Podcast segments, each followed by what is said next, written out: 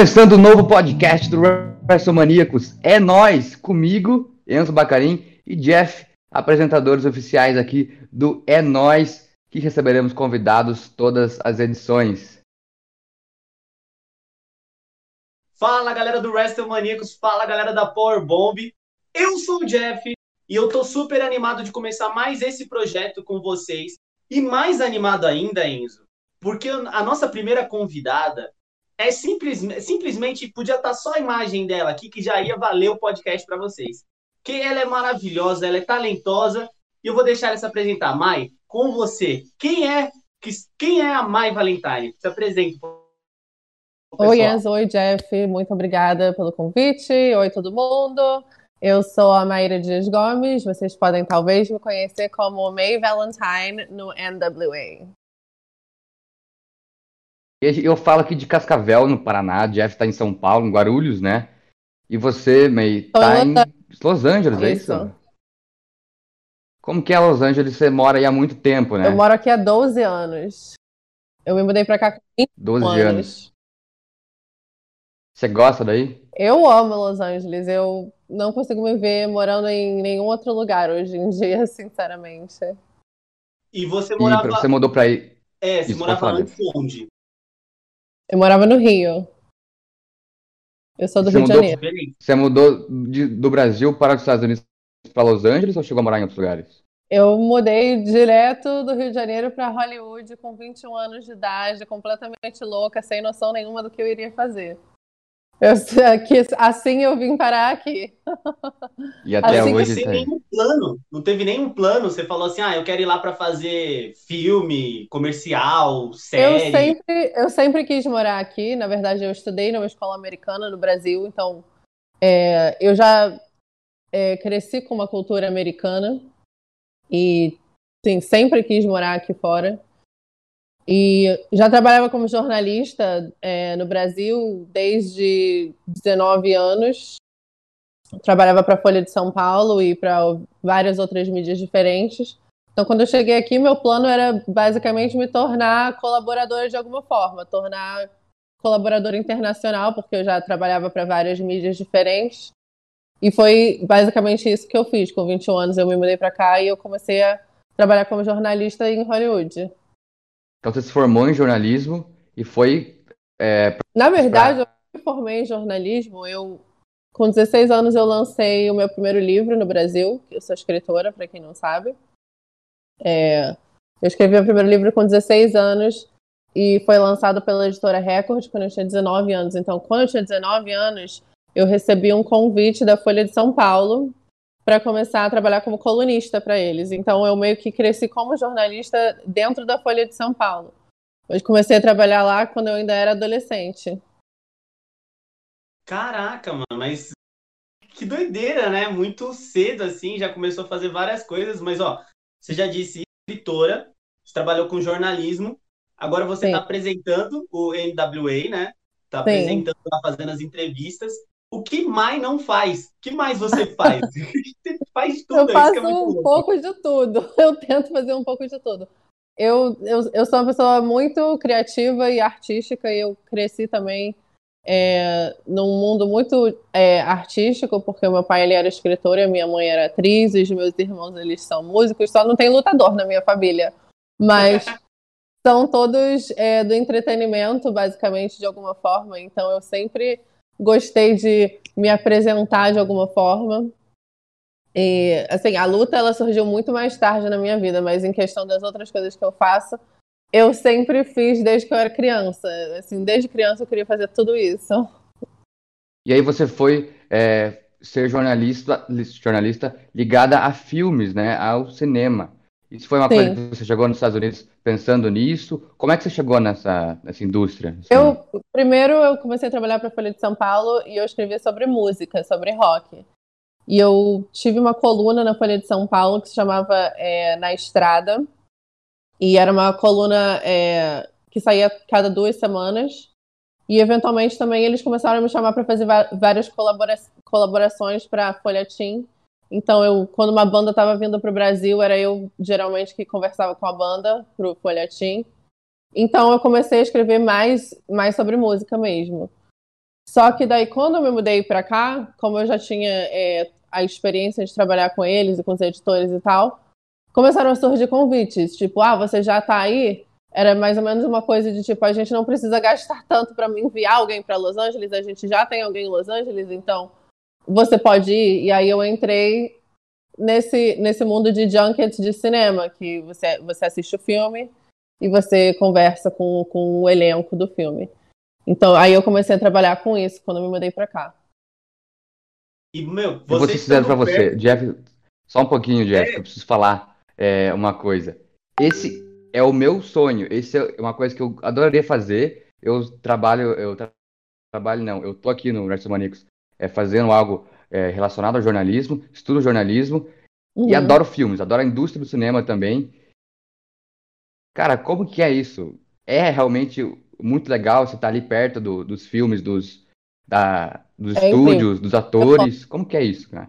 Eu amo, eu amo fazer qualquer entrevista de cinema. Eu acho que é sempre uma experiência maravilhosa você é, assistir o filme em primeira mão e depois você ter a oportunidade de conversar com todas as pessoas que trabalharam no filme, desde o diretor ao produtor, e entender como tudo funciona, entender como tudo acontece. E sempre são entrevistas muito interessantes, além de é, te colocar muito perto do cinema. Eu sou fã de cinema, sempre fui. Então, realmente é incrível. E eu tive a oportunidade de entrevistar muitos atores muito fodas. Então, é, então assim... eu vou pegar o gancho aí. Então, eu quero que você fale pra gente uma, algum dos atores que você conseguiu entrevistar, algum que você tipo, fala assim, nossa, esse eu tinha vontade de conseguir chegar perto. E a segunda é que se algum desses que você, ou atores, atrizes, alguém ali da produção, ficou mais próximo de você, você chegou a manter algum contato, manter alguma amizade, e ali naquela festa ali de fim de ano com o pessoal, alguma coisa assim. Sim. Cara, eu entrevistei, assim, tanta gente que é, eu juro pra você que é difícil de lembrar todo mundo. Às vezes eu tô assistindo um filme e eu lembro, tipo, caramba, eu entrevistei essa pessoa há 10 anos atrás, porque já faz esse tempo todo. Tipo, agora eu já tô aqui há 12 anos. Uh, mas tem muitos nomes que eu consigo pensar, gigantes que eu entrevistei. Uh, é, Arnold Schwarzenegger, eu tive é, uma oportunidade de encontrar com ele em Atlanta para Rolling Stone e entrevistar ele num set de um filme dele. E foi uma entrevista muito boa com ele. E no final ele perguntou se eu gostaria de fazer uma exclusiva sobre o Arnold Classic no Brasil. Então, essa, essa é uma história muito louca. Que na verdade eu estava eu tava num, numa sala com um grupo de jornalistas, acho que talvez umas cinco ou seis pessoas na mesa. E nós terminamos a entrevista, que era uma entrevista em grupo. E o Arnold estava dando tchau, saindo, e aí ele voltou para a sala para me perguntar se eu gostaria dessa exclusiva. Então eu lembro que essa foi uma história muito surreal para mim na época. Eu fiquei, uau, ele voltou para falar só comigo. Essa eu sou muito especial, né? Dá uma, dá uma sensação de eu sou muito especial, né, cara? Ele gostou tanto de, de pra eu voltar. Muito Sim. doido, muito doido. E ah, de amizade, é. você pegou alguma amizade assim? Que, tipo, alguém que eu, ficou mais. Eu sou amiga de muitas pessoas, sinceramente tanto do cinema quanto da música. Eu, eu acho que eu, eu sempre acabo ficando amiga das pessoas se eu tenho a oportunidade, não sei, eu, às vezes é porque eu sou brasileira e eu sou muito simpática e as pessoas simpatizam comigo. Mas sim, eu, eu, eu sou amiga de muitas pessoas que eu entrevistei. Que da Você hora. trabalhava para a Folha de São Paulo? E... Trabalhei para a Folha, trabalhei para a MTV, trabalhei para VH1, Glamour, uh, Capricho, Contigo, TPM, Trip, assim, tudo que você imagina na sua vida eu fiz. Ela vai Esse foi o meu trabalho por, né? tipo, então você fez, 10 é... anos. Então você fez conteúdo de cinema tanto para o Brasil, para empresas brasileiras, tanto para ali dos Estados Unidos mesmo. Sim, aqui nos Estados Unidos eu fiz também é, Hollywood Reporter, eu trabalhei para a revista Spin, Nossa, música, muitos lugares. Que massa! Que, demais, cara. A gente fica ouvindo aqui, Enzo, fica só pensando, cara, que legal, né? As Nossa, possibilidades, né? Existem muitas. Sensacional. E você, você falou que você, que foi... por ser brasileira, posso pegar isso aqui? É que ela falou que por ser brasileira acaba é, ficando mais amiga e tal. Você acha que isso te ajudou também?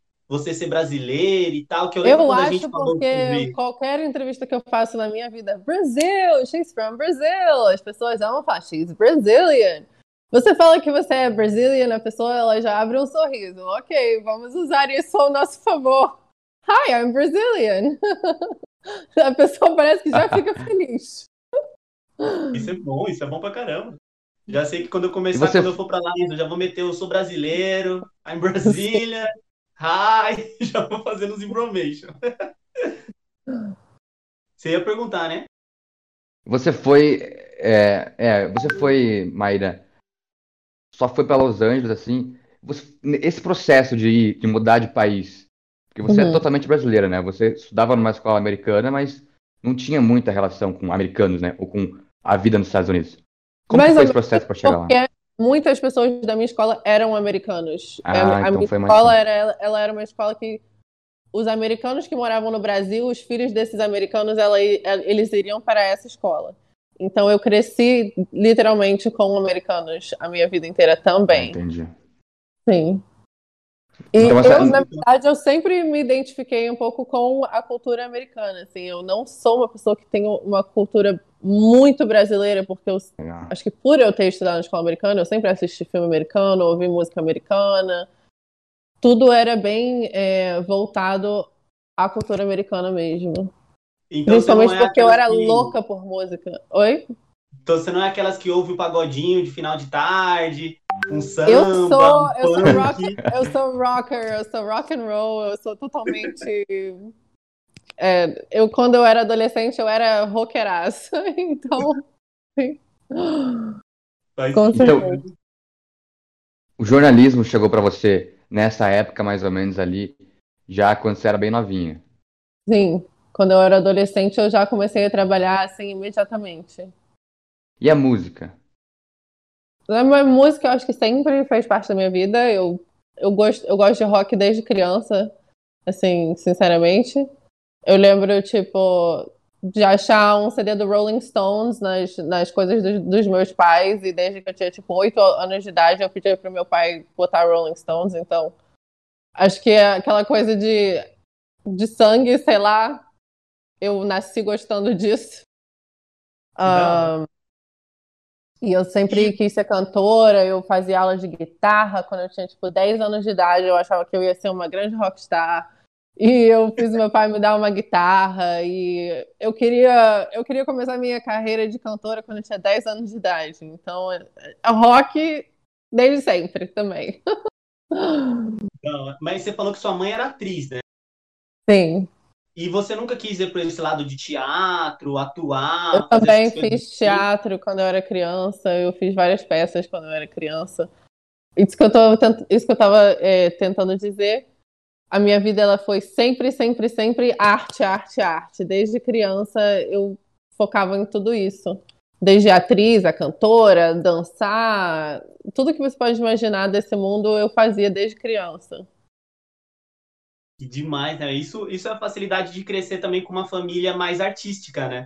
Sim, É sim, que isso te ajuda demais. Eu, eu sou ator, eu trabalho com, com teatro, e Uhum. a minha família não tem ninguém de ator. Então é bem mais Sim. difícil, é bem mais complicado você pegar referência, ter alguém para te ajudar. Eu acho que os seus pais, então, te apoiavam 100% em tudo que você fazia, né?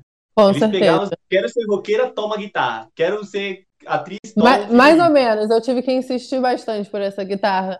E eu juntei dinheiro por vários meses para tentar comprar primeiro, mas eu não consegui dinheiro suficiente.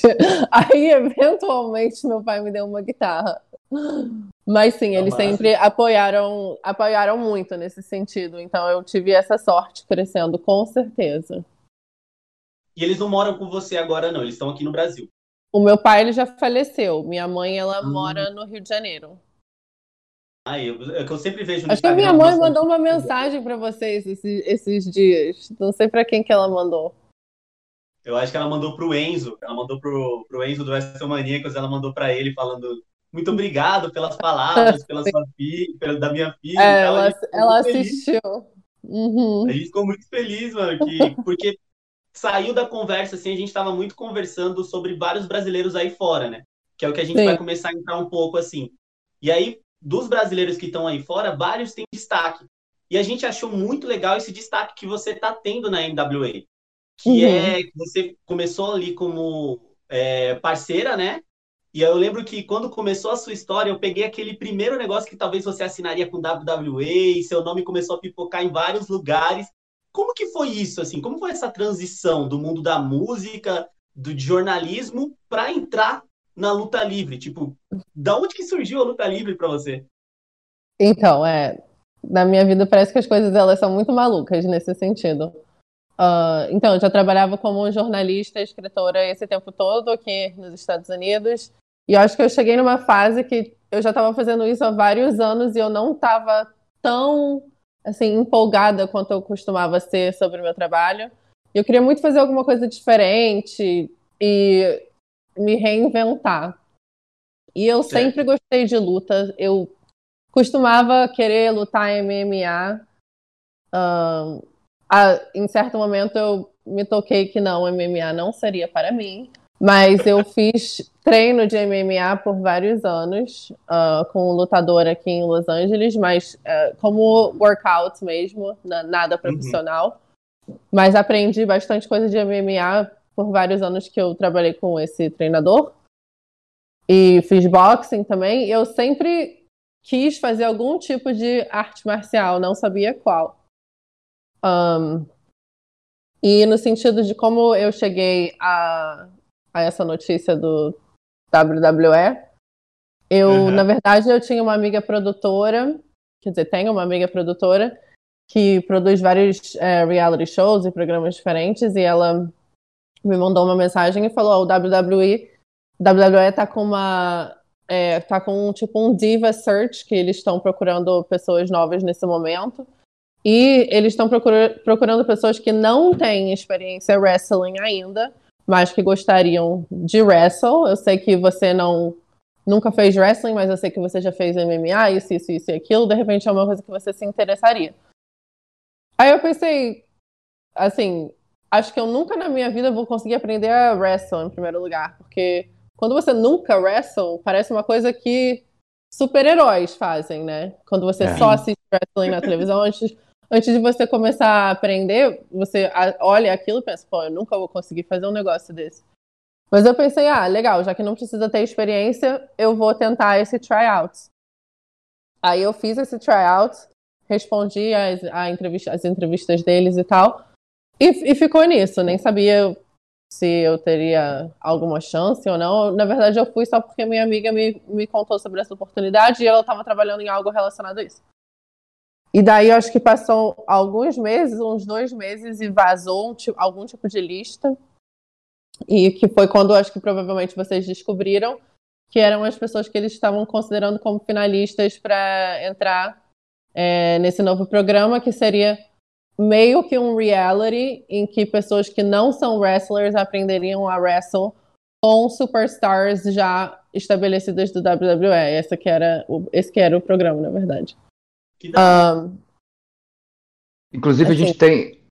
Loucura, né? Oi? A gente noticiou isso na época. Tem uma notícia. Tô na frente da notícia agora, abrindo meu computador aqui, do WrestleManiacos.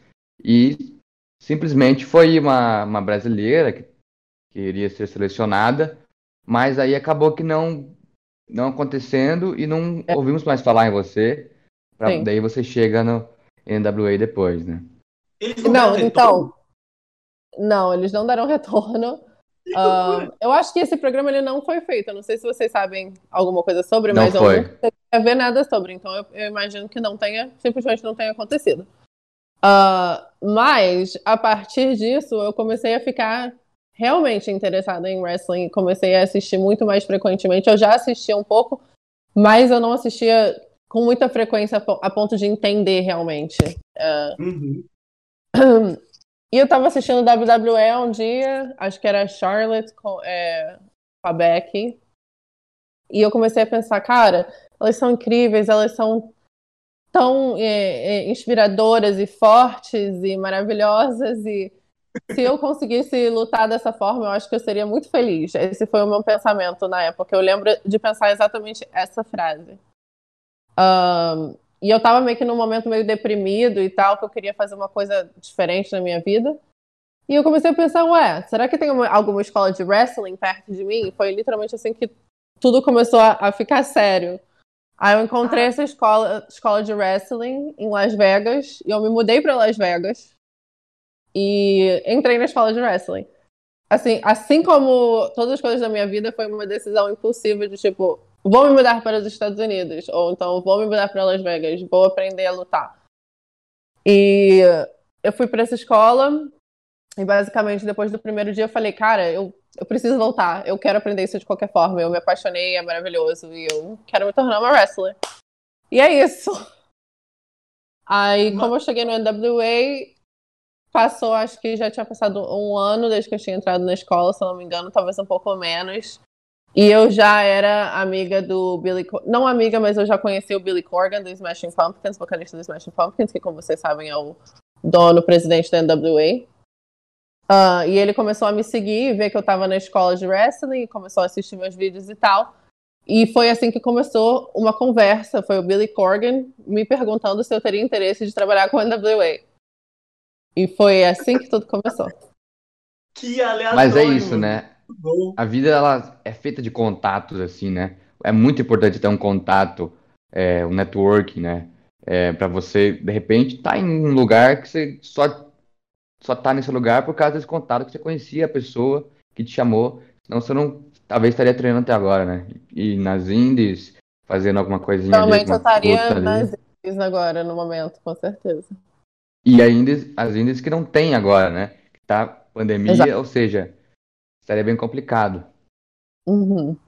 O que eu penso, você falou que ficou um ano mais ou menos treinando, né? Eu não sei se foi um ano inteiro, acho que foi talvez uns oito meses, assim. Mas hoje você não treina mais? Então, não é que eu não treino mais, é que está tudo fechado em Los Angeles há mais de um hum. ano.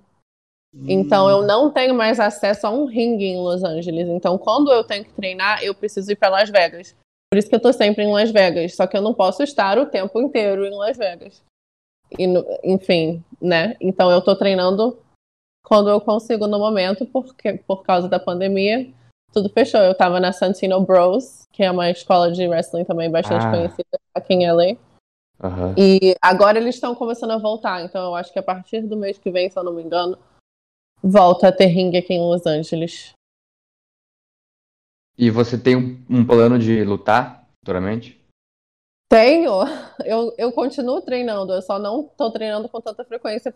Então essa. Uh, então você acha que essa transição vai acontecer de, de, de repente, um personagem ali na NWA mesmo, eles acabarem fazendo uma história para você entrar no ringue? O plano é esse. Que legal. Meu Deus, eu fiquei agora muito animado.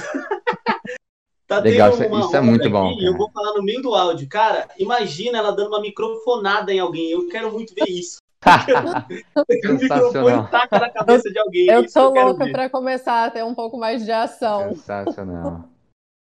Mas é que você manda muito bem, né? O que a gente tinha falado é que você tem um inglês muito bom e é um diferencial dos brasileiros que tem aí. Eu acho a brasileira que eu sempre esqueço o nome, Enzo. A Christy James. A, a Christy James tem um inglês muito bom. E o seu inglês é, tipo, muito maravilhoso. Por isso que as entrevistas, elas soam muito lisas, assim. É um negócio, assim, de um... Quando você entra para entrevistar, eu, particularmente, acho de um carisma muito grande. Que você oh, fica realmente empolgado de ver. Você fala assim, nossa, que legal, a entrevista falando. Não é aquela entrevistadora, assim, que, tipo, só deixa o microfone parado.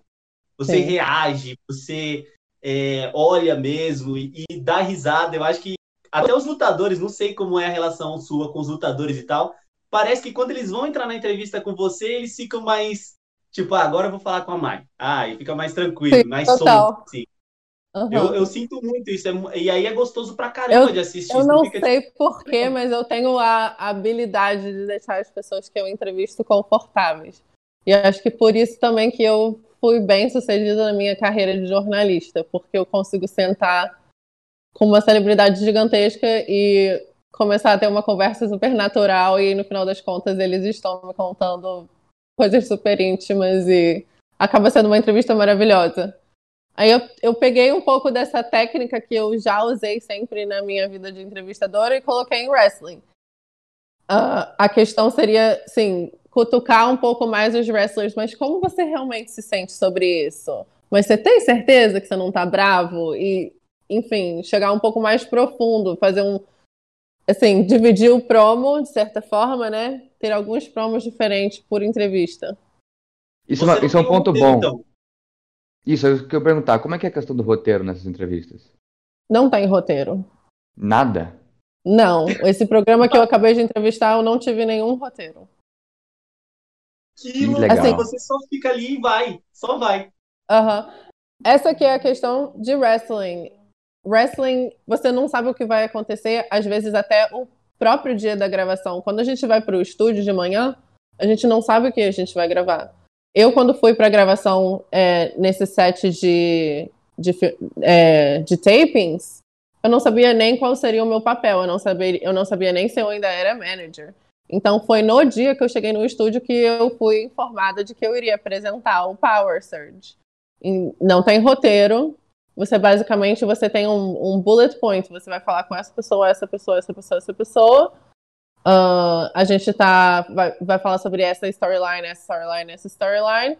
E o seu papel é basicamente fazer com que eles se aprofundem nas storylines e revelem um pouco mais de sentimento do que eles normalmente revelariam num promo. E é isso. Nas, nas entrevistas é, do. É de, um take, é... não tem regravação de nada. Oi? Nas entrevistas de pós-luta e pré-luta também não tem roteiro. Então, tem esses bullet points. Tipo, você tem que é, fazer com que essa pessoa fale sobre esse assunto, mas não tem uma, um roteiro escrito para mim. É basicamente só o que eu preciso conseguir durante aquele segmento. E você prefere assim, né? Porque eu, pelo que eu entendi, você prefere que seja mais livre mesmo, ou você gosta. É, é eu mais... acho muito difícil. Eu acho muito difícil. É, é um, é um challenge. É algo completamente novo para mim. Normalmente eu teria vários dias para me preparar para uma entrevista. Eu fico um pouco tensa, porque às vezes eu não sei nem quem está vindo para a sala de entrevista falar comigo e a gente entra na câmera e é isso. Então não que... não tem esse ensaio todo que as pessoas pensam. É muito tudo improvisado em wrestling. Eu acho que é, você tem que estar ligado em tudo, né? É mais difícil Sim. também para isso, talvez por causa disso as, assistir todas as lutas, entender todas as storylines, né? Exato. Você tem que estar ligado em todas as storylines e como a gente grava vários episódios quando a gente está em Atlanta, eu tô gravando vários episódios no futuro. Então, não só eu preciso saber o que, está acontecendo, ah, eu preciso nossa. saber o que está acontecendo daqui a seis semanas. Então, é bem difícil, não é nem um pouco fácil. Então vocês vão para Atlanta sempre gravar. É lá o estúdio, gravam uma Sim. tacada só, vários. Nós gravamos em Atlanta uh, a cada dois meses. Então nós gravamos uma temporada inteira a cada sete de tapings. Então é um atrás do outro, atrás do outro, atrás do outro, atrás do outro. São vários programas gravados em um dia só. E esse Power, é, Power Surge e o Power normal, como que é? Agora só o Power Surge? Vai voltar o Power normal? Ou... Não, o Power Surge ele, tá? vai, ele vai ser uma vez a cada três ou quatro semanas. Semana que vem ah, já volta entendi. o Power normal. Daí você já volta com o microfonezinho ali no. É... Aí eu volto pro backstage. Backstage. Uma, uma dúvida que eu fiquei, que você falou que às vezes não sabe e tal. Da onde que surgiu o My Valentine? O, o nome? É, o nome.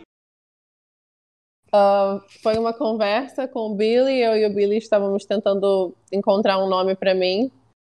E eu falei em May, porque May é, era o meu apelido de adolescente, então não seria tão diferente para mim mudar de nome e virar May, porque as pessoas já me chamavam uhum. de May de qualquer forma. Que eu acho que seria muito estranho se de repente eu virasse tipo Joanna. E do nada pra minha vida só Joanna. Do nada, Joanna. É. Eu não, vamos botar um nome que eu consiga me acostumar pro resto da vida. Ok, May, gosto de May. Ele falou que soava um pouco tipo é, Hollywood antigo também, May. Uhum. Aí ele gostou. E a gente não sabia qual seria o sobrenome ainda. E daí eu tava treinando um, com o David Arquette. Vocês sabem quem é o David Arquette, né? O ator que também é lutador. Eu, eu treinei por um tempo na casa dele, que ele tinha um ringue na casa dele e eu estava usando o ringue na casa dele. E ele tava demais, lá nesse dia, dia, que eu tava discutindo qual seria o meu nome, e foi ele que falou Valentine. Aí eu, é isso. O Billy escolheu May e o David Arquette escolheu May, Valentine. Não tem como ter um nome melhor, escolhido por Billy Corgan e David Arquette. É David Arquette, que é ex-campeão mundial é, peso pesado da WCW. Só Exato. isso. a lenda da luta livre e de Hollywood. É um nome Exato. já que tem a, a benção aí, tá? Já é. tá abençoado. E eu Sim. vou falar May, eu falo Mai, porque é, eu falo um monte de nome errado. O Enzo sempre me corrige em vários momentos. Eu falo May, eu falo Tai, é, falo Conti, né? Da Tainara, eu falo Tai Conti, ele fica bravo. Eu vou falando os nomes errados em vários momentos. Então é May Valentine, vai entrar na minha cabeça. May Valentine. Falando em Valentine, também tem a ver com o seu personagem, né? Sim, a, a sua roupa e até o, a parceria ali com com o lutador que você, que você era a Valet, né? Uhum. Sim. Como é, que era esse personagem? Dentro desse tema. Oi? Você Pode chegou falar. a fazer alguma, alguma marcação já lá na NWA ou não? Alguma uma brincadeirinha assim, com alguma das lutadoras ou com algum dos caras lá? Ainda não. Não? não eu tô esperando para eles me darem um pouco de ação. Fica aí, o, fica aí a reclamação. Na minha, cabeça, na minha cabeça eu fico assim, ai, tomara que eles mandem alguém vir me dar um soco. As coisas que eu penso. Um tapão na cara, assim. alguma um coisa, começa alguma briga aí, pô. E esse personagem do Valentine, da May Valentine? Da temporada passada? Isso. Então, essa, essa foi meio que uma maneira que eles encontraram, eu acho, de me apresentar para esse mundo de wrestling, porque eu ainda não estava pronta para começar a lutar. Então, eles acharam que seria uma boa ideia uh, me colocar como manager e eu aprenderia tudo já estando ali de perto. Então, mais ou menos essa era a ideia. E o Royce Isaacs, ele era o meu treinador na época já, a gente já estava treinando. Então, e o Royce já estava no Power. E tudo coincidiu sem querer, pra você ver como isso é louco. O Billy Corgan é, falar comigo sobre entrar no NWA completamente separado de eu estar trabalhando com o Royce, que já estava no NWA. Um, então, como ele já era o meu treinador, eles pensaram que seria um bom par e uma boa pessoa para estar lá dentro comigo e, enfim, me ensinar e me ajudar lá dentro. Então, foi assim que eles me colocaram junto com o Royce. Que massa, que massa. E aí, meu, eu fico pensando assim, é, eu sempre sou um cara que fico imaginando o cenário ideal. O cenário ideal, o cenário ideal. Eu sempre gosto de pensar em possibilidades que, que pode acontecer comigo, coisas que podem acontecer. Esse podcast aqui está surgindo disso. Eu fui conversar com o Enzo, a gente teve uma ideia, e se a gente fizesse um podcast? E aí, uma obra tá rolando aqui em casa, então tá tendo barulho de obra. Mas eu quero saber, assim, se você fosse fazer uma é, estreia uh, dos sonhos, como que seria a sua estreia? O que, que você pensa, assim, de estreia? É mesmo desse jeito, entrevistando e, e entrar e bater em alguém? Ou não, é sendo apresentada? Você já pensou nesse cenário ideal de uma estreia? Eu não sei qual seria o cenário ideal. Acho que existem várias possibilidades em wrestling. Mas quando eu penso, quando eu imagino, eu imagino alguém que começa algum tipo de feud comigo, alguma mulher que começa algum tipo de feud comigo, e eventualmente diga para mim: o que, que você tá fazendo aqui? Você não é wrestler, você não entende nada de wrestling. Eu arranco a minha roupa de apresentadora e entro no ringue.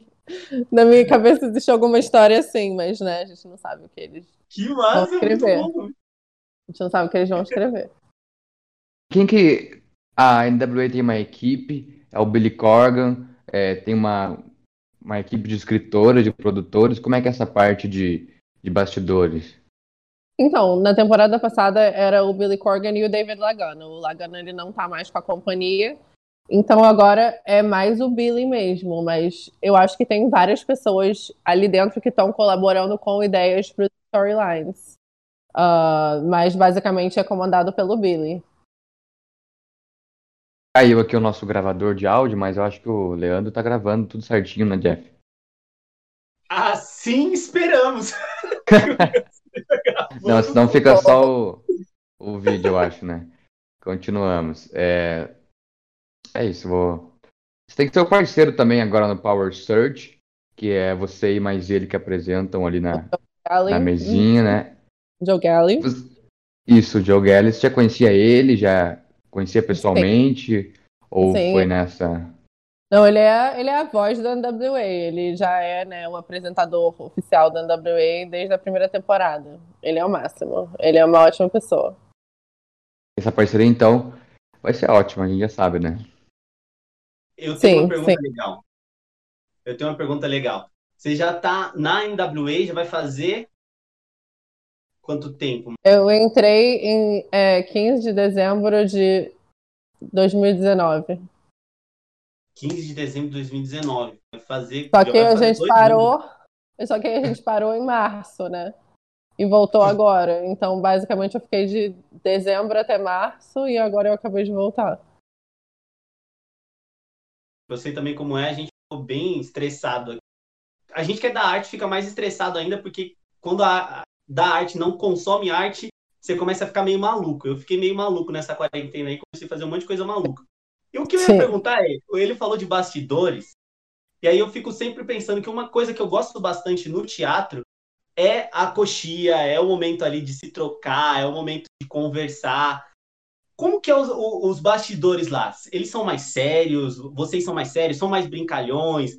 É uma coisa que tem mais concentração? Porque no meu teatro, como eu faço infantil, é sempre uma bagunça. Não tem muita gente séria, não. A gente fica dando risada até o momento de entrar no, no palco.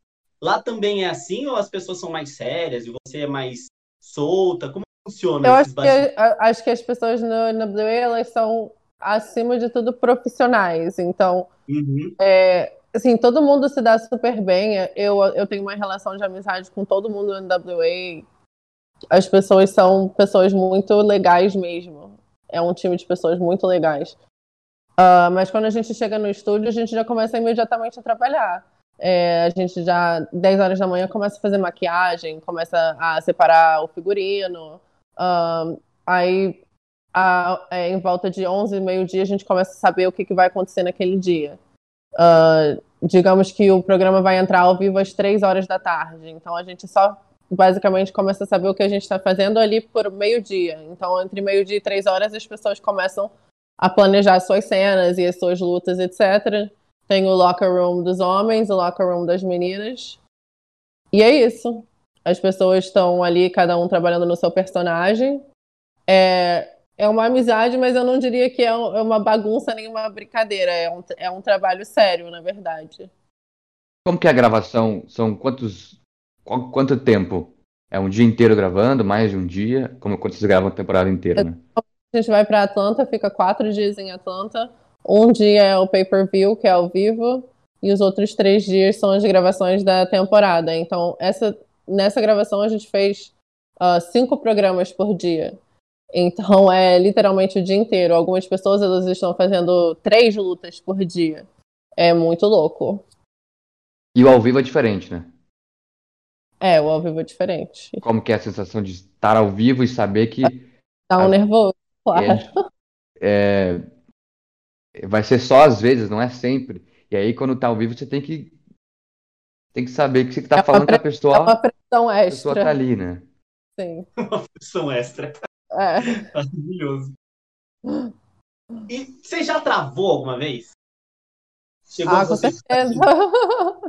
no começo da May Valentine, estreando com o Royce, eu, eu achei que quando eu entrei no NWA, eu eu não tinha noção de muita coisa, assim. É, comparado com o quanto eu entendo agora, eu olho para trás e penso, uau, como você teve coragem de entrar no palco sabendo tão pouco quanto você sabia naquele, naqueles tempos. Mas era tipo o meu primeiro ano em wrestling e independente do que as pessoas te digam, você só vai aprender com o tempo e com a experiência. Então, é questão de você trabalhar em várias promoções, em vários shows e você ter experiência em entender o mundo do wrestling. Então, enfim, era o início e o início é o início.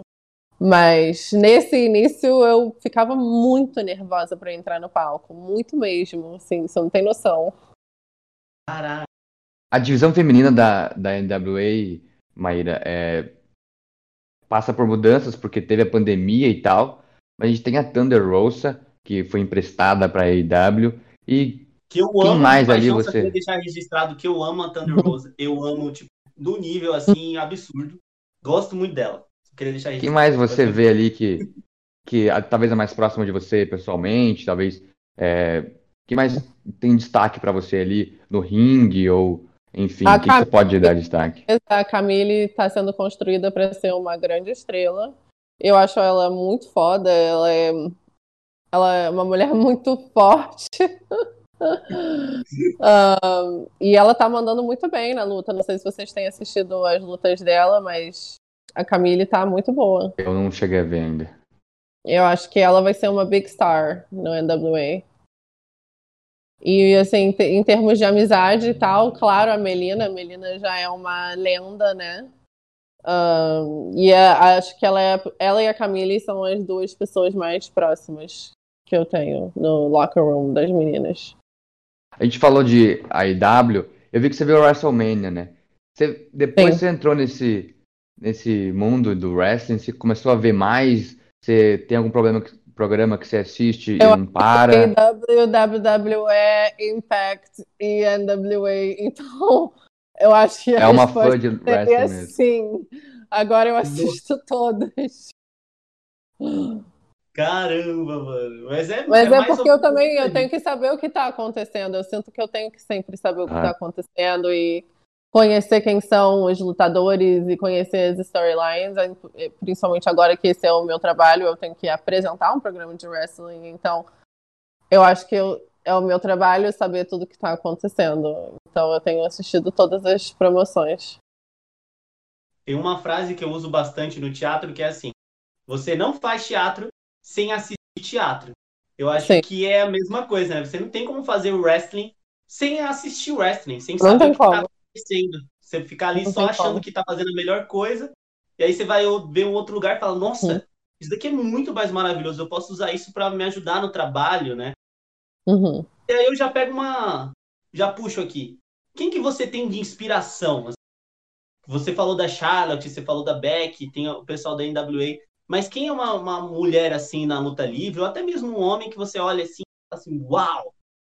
É essa Eu- pessoa. Eu sempre fui muito fã do Chris Jericho. Ele é muito meu amigo, eu conheço ele há muitos anos já, porque eu trabalhei com ele ah, no jornalismo de rock, porque ele era apresentador de uma premiação de metal que eu trabalhava também. Então eu conheci ele, acho que no início aqui em Los Angeles, ah, já faz mais de 10 anos. E na época eu não, não, não conhecia muito wrestling. Eu acho que eu comecei a assistir porque eu comecei a assistir por causa dele. E eu acho ele uma Legal. pessoa super inspiradora, tanto porque ele tem todos os mesmos interesses que eu. Ele é lutador, ele é jornalista, ele já lançou livros e ele é do mundo da música e ele mescla tudo isso com, tipo, maestria. Então, eu acho que se eu fosse citar uma pessoa que eu vejo como uma inspiração, seria o Chris. Tipo, eu adoraria que eu pudesse fazer tudo isso dentro de wrestling. É, que eu pudesse gravar música e usar minha música e ser jornalista e ser lutadora e ser comentarista. Enfim, eu acho que ele, ele é uma pessoa super completa nesse sentido. E além de ser, né, uma lenda clássica de wrestling. Eu achei muito engraçado, eu e o Enzo demos, tivemos um baque, assim, porque quando a gente ouve o nome Chris Jericho, você falou com tanta naturalidade, ah, o Chris, tipo, mora aqui do lado, é meu vizinho aqui. E a gente, meu Deus, o Chris Jericho. Eu Muito sou amigo do, louco. uma amiga do Cruz Jericho há 10 anos. É, pô, só isso. meu amigo. Inclusive, pera um pouquinho, só vou falar pra ele aqui no. Ah, depois eu respondo. Chris, só que o Verdade. É muito louco, é muito Mas legal. isso deve ser muito bom, cara. E jornalista, é, eu que quero ser jornalista, eu penso nisso às vezes. Meu Deus, eu falo, tô falando com você agora, eu falo com o Arturo Ruas, com o César. Tipo, o Arthur eu tenho, um WhatsApp Vocês já dele, viram tenho- amigo das- de, de todos esses lutadores? Vocês não se transformaram em amigos do César? Exatamente, cara. É.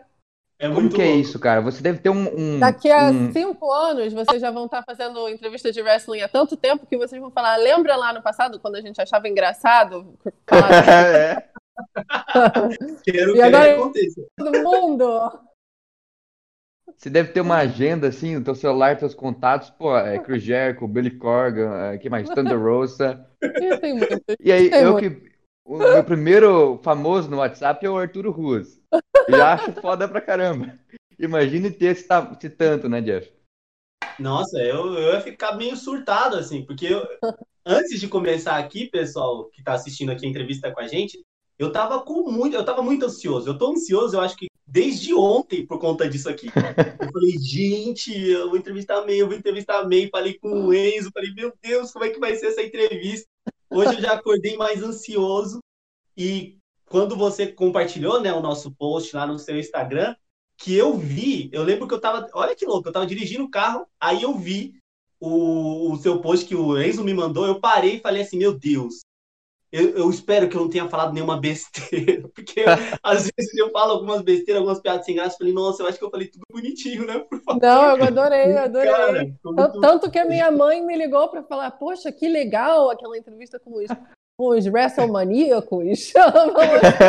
Ela mandou mensagem pra gente, cara, super legal, começou a seguir a gente, às vezes curte ainda os nossos posts. Bem legal, cara. A sogra da Tainara, da Taikonte, também tá sempre no Orçamanicos, isso é muito legal, cara. A esposa do Arthur também. Ah, mentira, e... acho que a primeira vez que ela falou de vocês, ela falou os maníacos de wrestling. maníacos pro wrestling. É isso aí. Mano. E nessa, nessa vez que, que você marcou a gente, postou a gente, eu repostei no meu. Ou eu joguei alguma coisa ali no meu, meu Instagram, e a minha irmã foi ver. E falou: Nossa, eu conheço ela e tal. Ela tem dois livros seus. Ah, sério? Aham, uhum, a gente. Eu conhecia você pela luta livre, ela conhecia pela, pelos livros, e a gente tinha uma, uma pessoa em comum que a gente gostava e não, não sabia, nunca tinha conversado. Daí eu falei, ó, a Maíra, filha do Dias Gomes, é, me postou lá no, no Instagram, e ela, ah, que legal, tem dois livros dela, como assim, cara? Que máximo. E... Qual o nome dela? É Cauana. Oi, Cauana, um beijo pra você. Ela vai adorar isso, cara. A Cauana está falecida nesse momento. Acabou, a Cauana está deitada, caída no chão. Lá em 2015, 2016, ela usa muito Twitter. Você também usa muito Twitter, né? E ela chegou a trocar uns tweets com você, mas é, se você respondeu ela, ela mandou de volta. E ela tem esse print, me mostrou ainda e tal. Muito legal. Cauana, um beijo. Pode gravar e... isso agora. Vamos cortar isso e mandar para ela, com certeza. É, falando sobre livros, né? Bom, eu, eu quando eu vi que você era filha do Dias Gomes, porque Dias Gomes é um nome muito grande para mim, para qualquer um que estuda, porque na escola é muito, muito grande. Literatura, só matéria de literatura, 50% do tempo do ano inteiro é Dias Gomes. Uhum. E aí você vai é, você tem esse nome na cabeça mesmo, às vezes nem sabendo é, qual livro que ele escreveu. Wrestling. E, ou qual peça, qual, enfim, que, que ele exatamente o que, que ele fez. Mas a gente sabe. Daí quando eu vi, falei, uau! Muito legal isso, né? E você também escreve, você ainda Sim. escreve, né? E tem dois livros. Eu vi que esses livros, até minha irmã me falou, são mais ligados ao terror, é isso? Não, eu tenho, eu tenho quatro livros. Uh, eu tenho um que é um thriller, que é o meu último livro, que se chama Finalmente Famosa, que deve ser esse, talvez, que ela tem. É, é um deles um, é Mas cada um dos meus livros são, são diferentes, são de gêneros diferentes. E você está escrevendo agora? Tô. Eu espero uhum. um, finalizar em breve. E dá para falar sobre o que? Se tem alguma, algum spoilerzinho? É terror, é drama, é romance? É... Não. Eu ainda não é, sei. Escrito em português, em inglês, vai lançar nos dois idiomas. Eu estou escrevendo nos dois idiomas. Mas é um livro Legal. que eu já estou trabalhando há alguns anos, que é, que é uma continuação do meu primeiro livro, que foi o, o mais é, famoso que eu escrevi, que se chama Fugalaça, que se passa quando eu tinha 16 anos. Então é meio que uma continuação que eu já estou trabalhando nela há algum tempo. Mas eu não quero falar nada sobre ainda, porque eu ainda não sei exatamente como eu vou bom, né? apresentar. Né? Essa criação, a, o, como as, eu sou muito apaixonado em como as pessoas criam. E cada um tem um método de criar, né? E hum. eu, eu, por exemplo, eu penso em uma história que eu escrevo também, mas eu escrevo peça infantil, né? Eu escrevo muita peça infantil.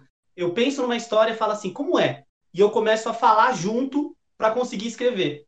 Como é o seu método de escrever? É, eu vou falando as falas e como é o jeito que ele fala, Uau. e vou escrevendo.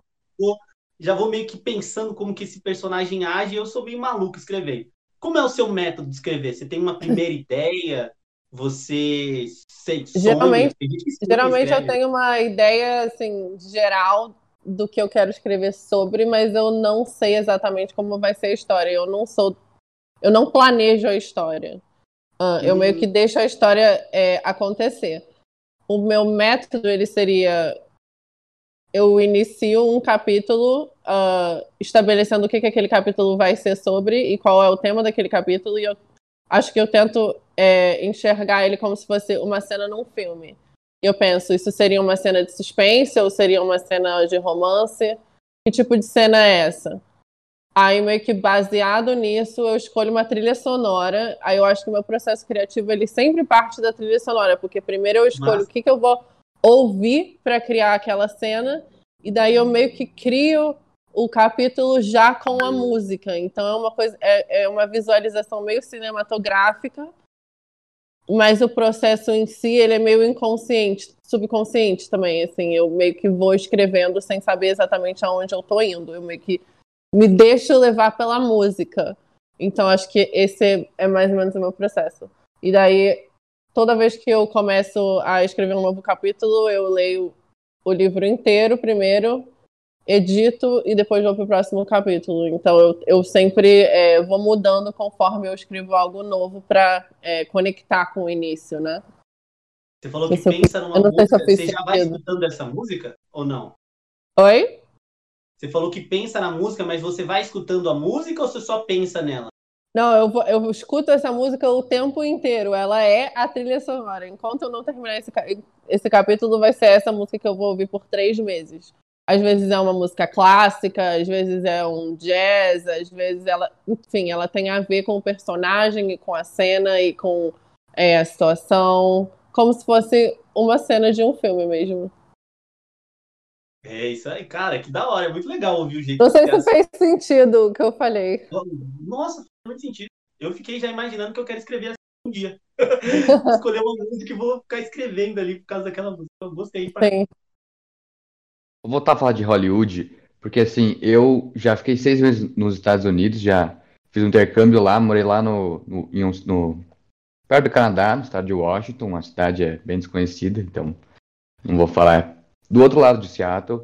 Então já uhum. viajei para Disney, para já vi evento de WWE lá várias vezes. Eu fui para WrestleMania 34. Só que Los Angeles eu nunca fui. E é o meu próximo objetivo de próximo destino é como que é Los Angeles e Hollywood. É realmente a cidade do cinema pós-pandemia. Pré-pandemia. Pré. O meu conselho seria espere um pouco, porque nós somos uma das cidades que mais sofreu com a pandemia. A gente ficou fechado por mais de um ano. Então, assim, as coisas elas ainda vão demorar bastante para voltar ao normal aqui em Los É, eu vi que os cinemas só abriram agora, né? Bom, o, o cinema mais clássico de Hollywood, onde acontecem as maiores premieres e os maiores eventos, você vai nesse cinema e você conhece o elenco do filme quando você vai numa sessão, esse tipo de cinema clássico, ele vai fechar permanentemente. Essa foi uma notícia que deram essa semana. Então, esse é um exemplo do que está acontecendo aqui e várias coisas históricas que estão fechando e muitas coisas que estão sofrendo por causa da pandemia. Sim, as produções elas voltaram assim é, recentemente, mas as coisas elas ainda estão muito paradas. É, eu vi que eu acompanho um pouquinho dos bastidores ali do, do cinema, vi que Nova York e Los Angeles são as cidades que, Califórnia, né, são o que move o cinema nos Estados Unidos, né? Sim. Sem a, a bilheteria desses, dessas cidades não, não acontece, os filmes não são lançados. E aí, por uhum. isso que agora vão começar, por isso que a, a Warner fez negócio do HBO, Max, e toda essa mudança para o streaming, pelo menos em 2021, né? Mas é, realmente. Pré-pandemia, é, então, né? Tem que ser pré-pandemia. Pré-pandemia. Pré-pandemia. Pré-pandemia era uma cidade maravilhosa. Uh, ah, eu amo Los Angeles. Los Angeles tem praia, tem montanha, tem entretenimento, tem vida noturna, tem eventos que você que parecem surreais para alguém que não mora aqui. E aqui são as coisas mais normais do mundo. Uh, é incrível. É, é a capital mundial do entretenimento. É onde os filmes são feitos. É o clima é perfeito. Sempre faz sol. Los Angeles é o máximo. E é uma cidade Nessa... super liberal e, mente e cabeça aberta. E... Isso é importante. Nessa... É, eu fui para São Francisco e lá tem também bastante é, apoio à comunidade LGBT, né? Bastante bandeira. Isso é muito legal lá, porque no Brasil não tem isso, né? Aqui, aqui apoiam tem... bastante. Apoiam bastante batendo. Apoiam, o pessoal apoia de um jeito diferente ah. aqui no Brasil. Aqui é muito ruim, aqui é péssimo. Nesse mano, tempo que você eu, trabalhou. A gente tá. Daqui a pouco a gente vai encerrando, só para avisar, daqui a pouco a gente tá encerrando, né? Que já deu mais ou menos uma hora Isso. aí. É o, nosso, tá o nosso plano é para todas as edições do, do É Nós é fazer uma hora, cerca de uma hora ali. É... Vocês vão editar. Um pouquinho mais, um pouquinho menos. Vou colocar inteira. Inteira mesmo. A gente vai colocar Nesse... inteiro e pegar alguns cortes depois para colocando esses cortezinhos, assim, que tá super na moda aqui no Brasil. Tem um canal só de corte. Aí a gente vai fazer o que tá na moda, é isso. Nesse tempo que você trabalhou pro, pro cinema, o que, que mais te encantou? O que, que mais que você gostava de fazer? O que mais gostava de ver? O que eu gostava de ver? É, de, de trabalhar, de fazer, por exemplo, a entrevista, o que te encantava. Eu... É, Ver os atores, o que, que é? Assisti o filme sabendo que no dia seguinte eu ia conhecer todos os personagens da cena. Eu achava isso a coisa mais incrível do mundo. eu, eu, eu até, às vezes, eu achava que eu não era uma pessoa muito confiável para escrever as resenhas depois, porque eu sempre ficava achando tudo tão incrível por porque quando você está fazendo parte, você, você, se conecta mais ou menos com, com o filme, né? Então você você pensa no trabalho do produtor, do diretor, do, da pessoa da luz, da música, disso, daquilo, e você conhece todo mundo, então você acha, uau, vocês fizeram um trabalho tão incrível, então eu sempre achava todos os filmes tão incríveis. Mas era mais essa sensação mesmo de assistir o filme e saber que no dia seguinte eu, eu conheceria todos os personagens da, do, da história. E eu sempre achava isso maravilhoso. Mas então você é difícil de criticar, você acaba sendo mais boazinha, digamos eu assim. Sou, eu sou boazinha. Uhum. Mas não tem um filme que você falou assim, nossa, não devia nem ter vindo. Que a gente fala sobre ah, filme com também. certeza, mas eu nem assim, com certeza tiveram um vários filmes ruins. É muito filme. É um por. Você fazia um por dia ou você fazia vários? Assim, não, tipo, depende. Um depende para é? quem que eu estava trabalhando, se eu estava como freela ou se eu estava trabalhando mais fixo para algum lugar. Alguns tempos eu trabalhei mais fixo para a revista Glamour, aí eu fazia bastante entrevistas para Glamour. Teve um tempo que eu fazia de cinema para Wall. Uh, um tempo eu fiz para o Judão, que alguns vídeos que eu tenho online são desse, do Judão, desse site. Enfim. É algo que você pretende voltar a fazer? Fazia. Eu adoraria voltar a fazer. É, eu sei que agora não está mais tendo entrevista é, pessoalmente. Quem, as pessoas que eu conheço, jornalistas que estão trabalhando, é tudo dessa forma que a gente está fazendo agora. Então eu acho que é uma experiência bem diferente. Parece que a experiência que a gente teve foi uma experiência muito privilegiada. Ainda mais pensando que, pô, quem sabe esse tipo de formato continue, porque é tão mais simples para tanto para os atores quanto para os jornalistas, a gente não precisa sair de casa. Então eu fico pensando assim, será que as coisas elas vão voltar a ser como elas eram? No sentido de que é. a gente vai para o hotel, encontra com o elenco, passa o dia inteiro lá. Será que isso vai acontecer ainda? Porque eu acho que não. Eu acho que as coisas vão mudar. Eu acho muito chato esse negócio do, do virtual. É muito eu, chato. Eu, eu prefiro mil vezes estar tá aí. É, eu sei que ter um estúdio a gente não tem como é, atualmente, mas tá aí, fazer uma coisa pessoalmente, qualquer coisa pessoalmente é bem melhor. Então, uhum. tomara que volte tudo ao normal. Tipo, eu tava pensando assim, antigamente, é, quando eu me mudei pra cá, eu fui em vários eventos daquele tipo de que é meet and greet, que você vai, conhece a banda, ou uhum. vai, conhece o elenco. Cara, imagina se não existir mais meet and greet. Foi Sim, cara, coisa, não faz sentido. Foi uma coisa dos meus anos privilegiados e talvez não exista mais, será? Eu fico assim, nervosa com isso. Isso era a coisa que eu mais gostava de fazer.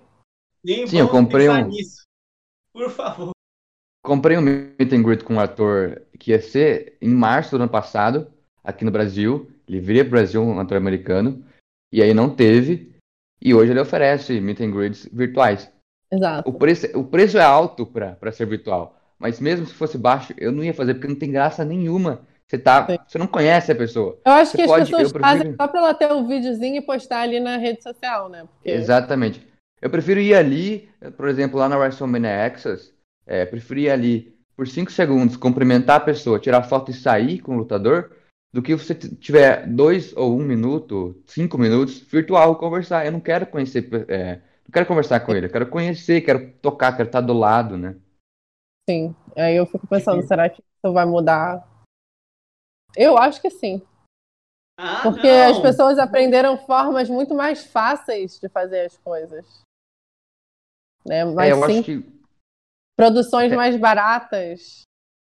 É. Acho que até um ponto vai mudar, mas essas coisas que a gente tá falando, acho que vão continuar a voltar ao normal.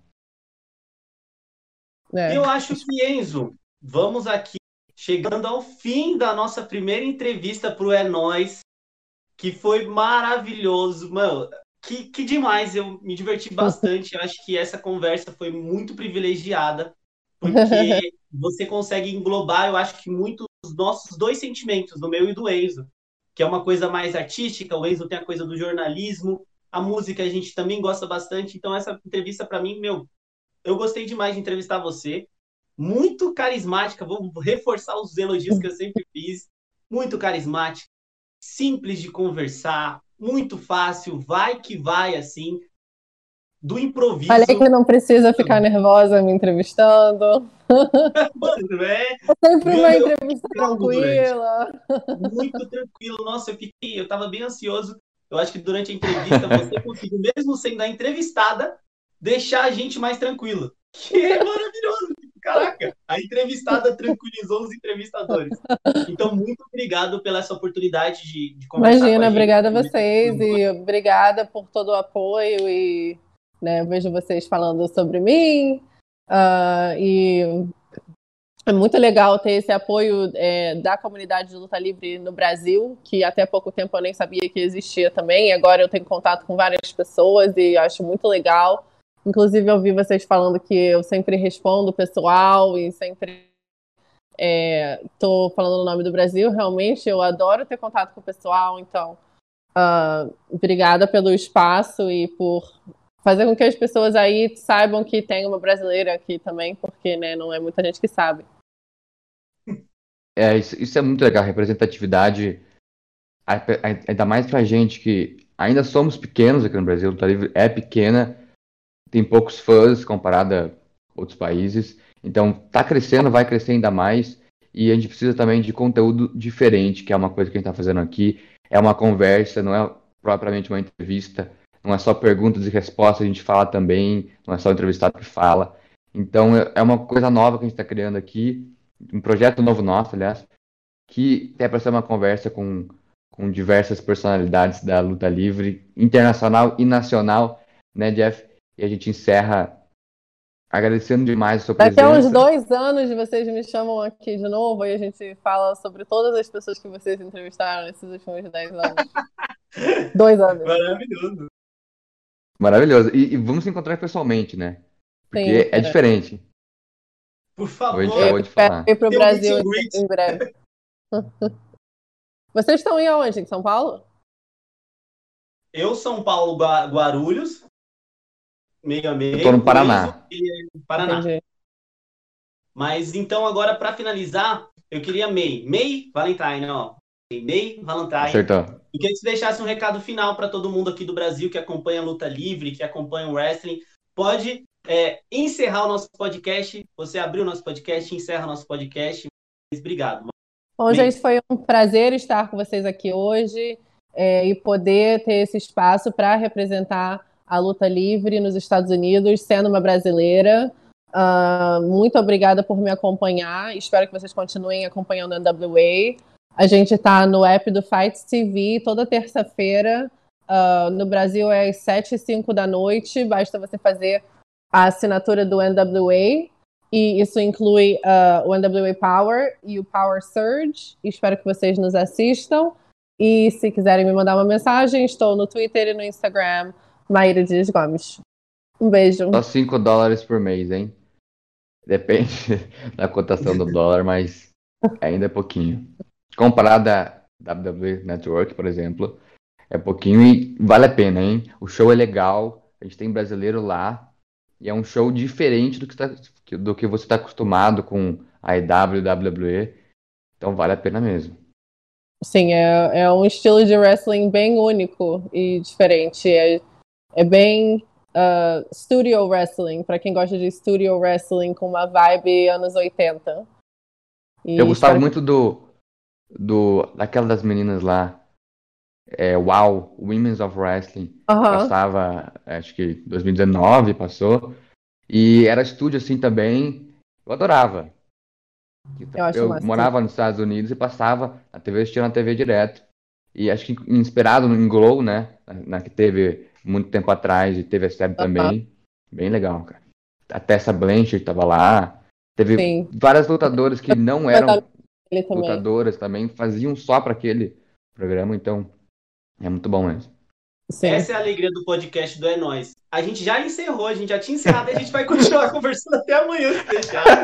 Então eu vou encerrar isso aqui. Esse daqui é o É Nós. Eu sou o Jeff e um tchau para todo mundo que acompanhou. Beijo, gente. Valeu. Eu sou o Enzo, você está no WrestleManiacos e na Powerbomb Brasil, mas está worldwide em todos os lugares. Até a próxima. É, nóis. É nóis. Wrestling Maníacos Podcast. Há mais de 10 anos sendo maníacos por wrestling. Acesse wrestlingmaníacos.com e confira.